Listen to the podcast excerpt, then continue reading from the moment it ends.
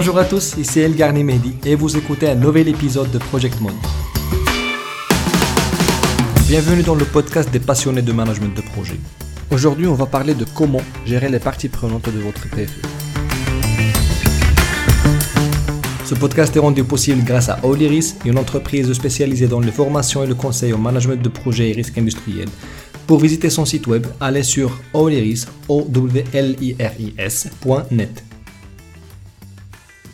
Nous avons vu dans le dernier épisode comment élaborer la charte de votre PFE pour initier le projet en bonne et due forme.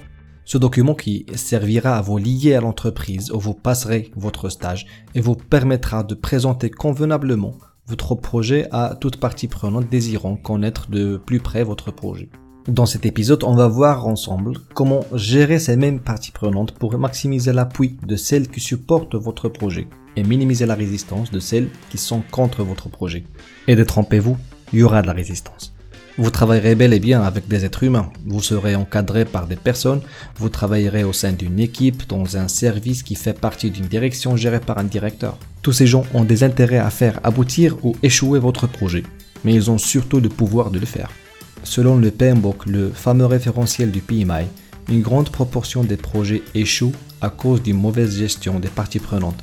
Ce même référentiel fait de la satisfaction des parties prenantes un objectif du projet. Les besoins de ces parties concernées doivent être identifiés et gérés tout au long du projet. Mais ne soyons pas trop pessimistes et disons qu'il faut d'abord penser à gérer les parties prenantes pour donner une bonne impression et laisser une belle trace derrière soi. Partons d'abord avec une première définition de ce qu'est une partie prenante. Selon le PMBOK, une partie prenante est un individu un groupe ou organisme qui peut affecter, être affecté ou percevoir d'être affecté par une décision, une activité ou le résultat d'un projet.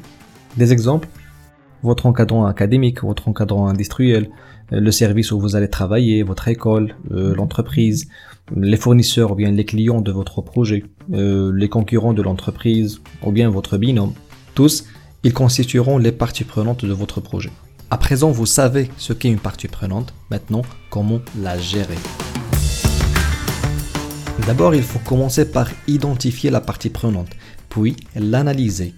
Après, on va gérer son intérêt vis-à-vis du projet. Et enfin, on va évaluer notre démarche pour voir si nous réussissons bien notre gestion des parties prenantes. Alors, pour identifier les parties prenantes de son PFE, commencez déjà par demander l'organigramme de l'entreprise dès votre premier jour de stage. Cela vous donnera une idée sur la structure de l'organisation et vous permettra d'identifier les principaux acteurs au sein de l'entreprise. Puis, vous pouvez demander plus d'informations sur les fournisseurs, les clients, euh, l'organisation euh, détaillée des services internes, euh, les organisations de régularisation, ainsi de suite.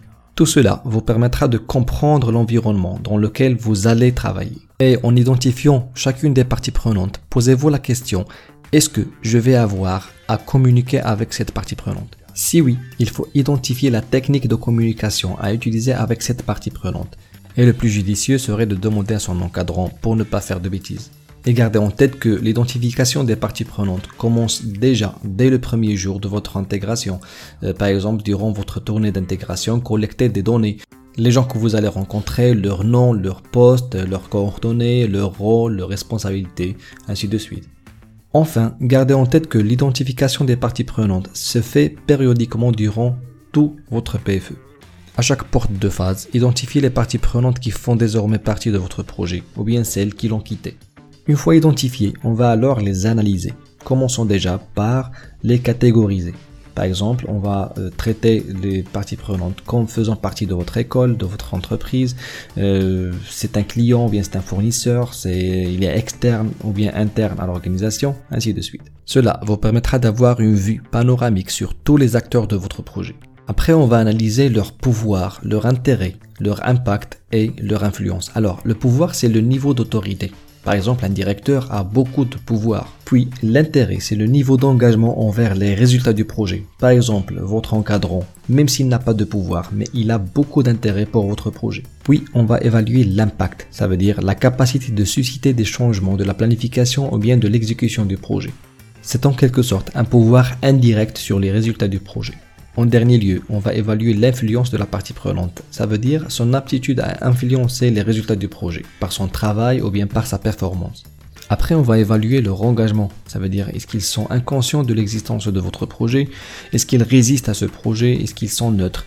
Ou bien ils sont supportifs, ça veut dire ils sont conscients de ses impacts potentiels, ils supportent le travail et ses résultats. Ou bien ils sont leaders, ça veut dire ils sont conscients du projet, de ses impacts et activement engagés à garantir sa réussite. Alors, une fois identifié et analysé, maintenant vous allez avoir à gérer l'intérêt de vos parties prenantes. L'intérêt principal est d'accroître le support des parties prenantes et de minimiser leur résistance.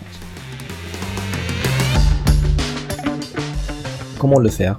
Impliquez-les dans le travail du projet Sachez négocier et ayez une bonne communication. Prenez en compte leurs préoccupations. Anticipez leurs futurs besoins. Clarifiez bien les besoins identifiés. Mais surtout, soyez sensible à la culture, au climat social interne, aux canaux de communication et aux pratiques et habitudes générales. Vous aurez peut-être à changer la position du directeur financier qui a malheureusement beaucoup de pouvoir mais qui refuse de dépenser de l'argent sur votre projet. Alors comment le faire? Invitez-le à la prochaine réunion d'avancement ou bien mettez-le sur votre liste de destinataires des rapports hebdomadaires. Cela suscitera son intérêt et lui donnera peut-être envie de supporter votre travail. En dernier lieu, vous allez avoir à évaluer votre démarche. Et pour le faire, posez souvent les questions suivantes. Alors, première question, avez-vous une idée sur mon sujet? Deuxième question, croyez-vous qu'il y ait une relation entre vos responsabilités et mon sujet? Troisième question, êtes-vous satisfait de mon travail? Quatrième question, croyez-vous que j'avance bien? Cinquième question, auriez-vous de bonnes idées à me proposer?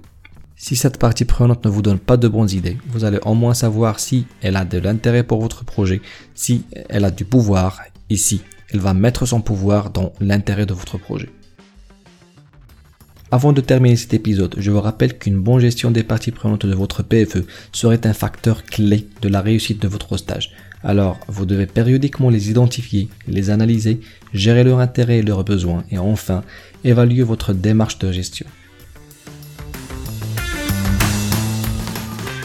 Tout de même, la communication se trouve être le seul lien entre tout chef de projet avec ses parties prenantes. Le prochain épisode, on va voir comment gérer les communications de votre stage.